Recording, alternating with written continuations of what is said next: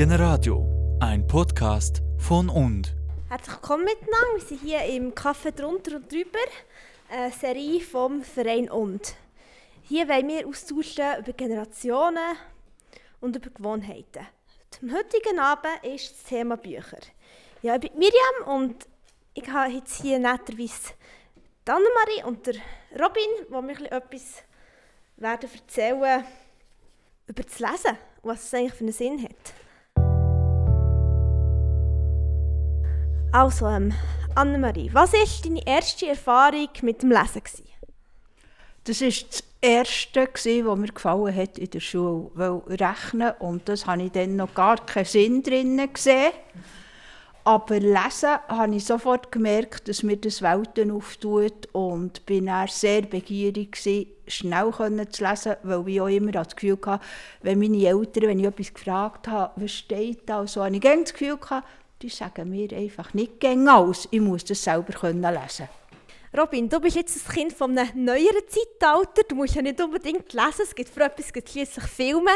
Wie hast du zur ersten positiven oder negativen Lesererfahrung gefunden? Also ich habe schon früh gerne gelesen und schon in der zweiten Klasse bin ich ein recht schneller Leser gewesen.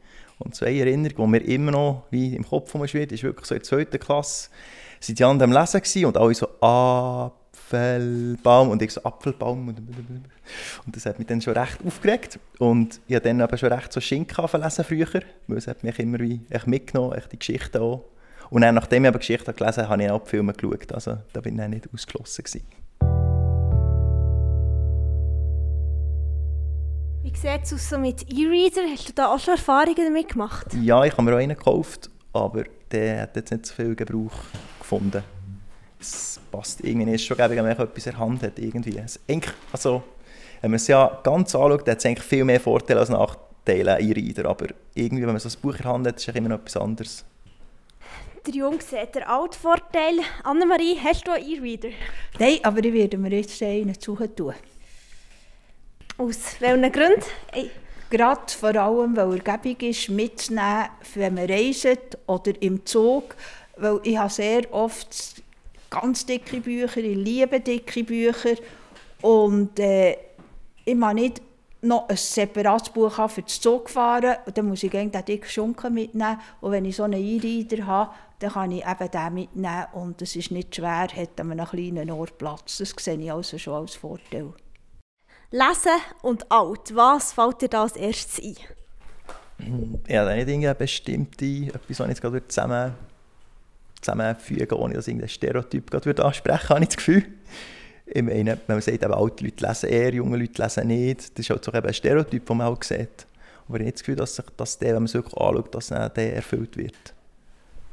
Ich habe auch schon äh, öfter Bücher verschenkt an ganz Junge, also jetzt an einen Gottenbub, der gar nicht lesen und dann habe ich gedacht, ja, was könnten wir vielleicht machen, zu lesen. Und dann habe ich mal den Eragon geschenkt. Das ist so eine Fantasy-Drachengeschichte. Und er hat dann tatsächlich alle die Bücher durchgelesen vom Eragon.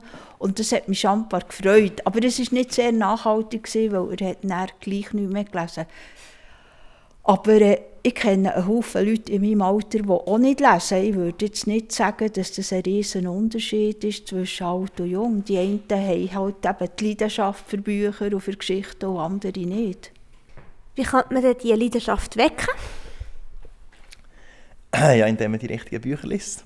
Also ich habe nicht das Gefühl, es gibt sicher ein Buch, das jetzt jeden würde interessieren Also man muss die Person genug gut kennen und ein Buch finden, das die Person wie interessiert oder mitreißt oder ein bisschen zu, de, zu ihrem Leben und zu ihren Problemen oder ihren Fragen, die sie jetzt momentan gerade hat, passt.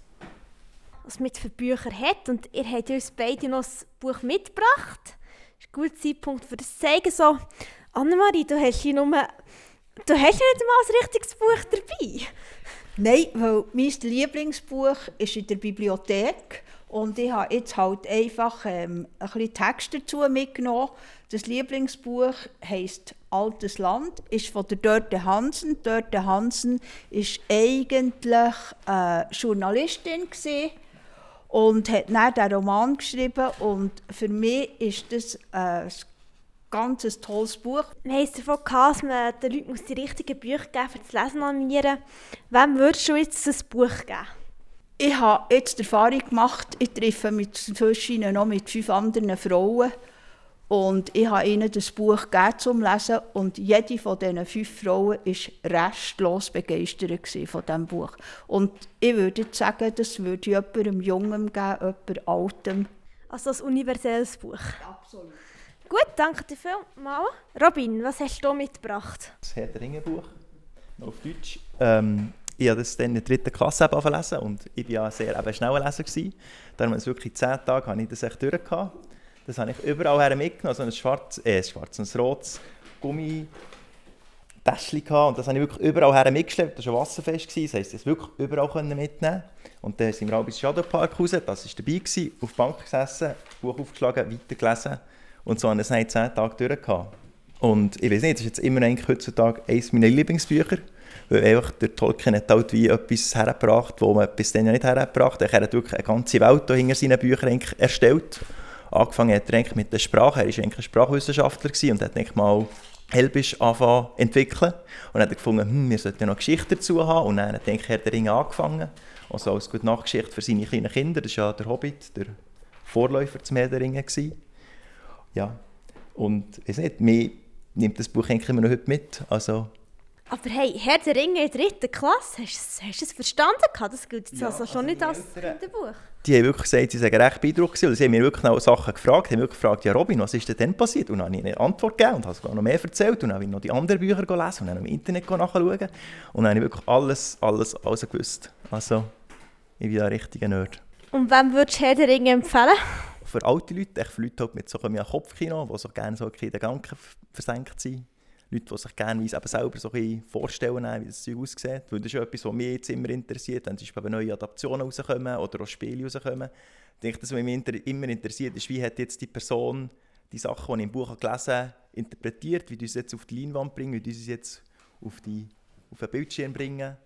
So, und jetzt nach Erzählungen, hättet ihr jetzt die Lust, das Buch von jeweils anderen zu lesen oder nicht? Bitte ehrliche Antwort. Also ich habe Herr der Ringe schon vor Jahren gelesen, ich habe Filme geschaut, aber es äh, macht mir gar keine Probleme, das nochmal zu lesen.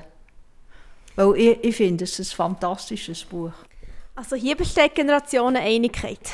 Also ich weiß nicht, momentan, also momentan bin ich wirklich nur Sachbücher am lesen und weniger Romane. Dann würde ich sagen, momentan würde ich es wahrscheinlich nicht lesen aber vielleicht später, wenn ich wieder äh, Roman anfange dann wäre es sicher ein Buch, das ich lesen könnte. Danke vielmals. Dann habe ich noch eine Frage zum Abschluss, beide. Es sind immer von mehreren Büchern ausgegangen. Es gibt ja die berühmte Inselfrage. Welches Buch würdet ihr jetzt auf einer Insel mitnehmen? Es darf nur eins einzig sein. Und ihr steckt, sagen wir mal, für fünf Jahre auf dieser Insel fest.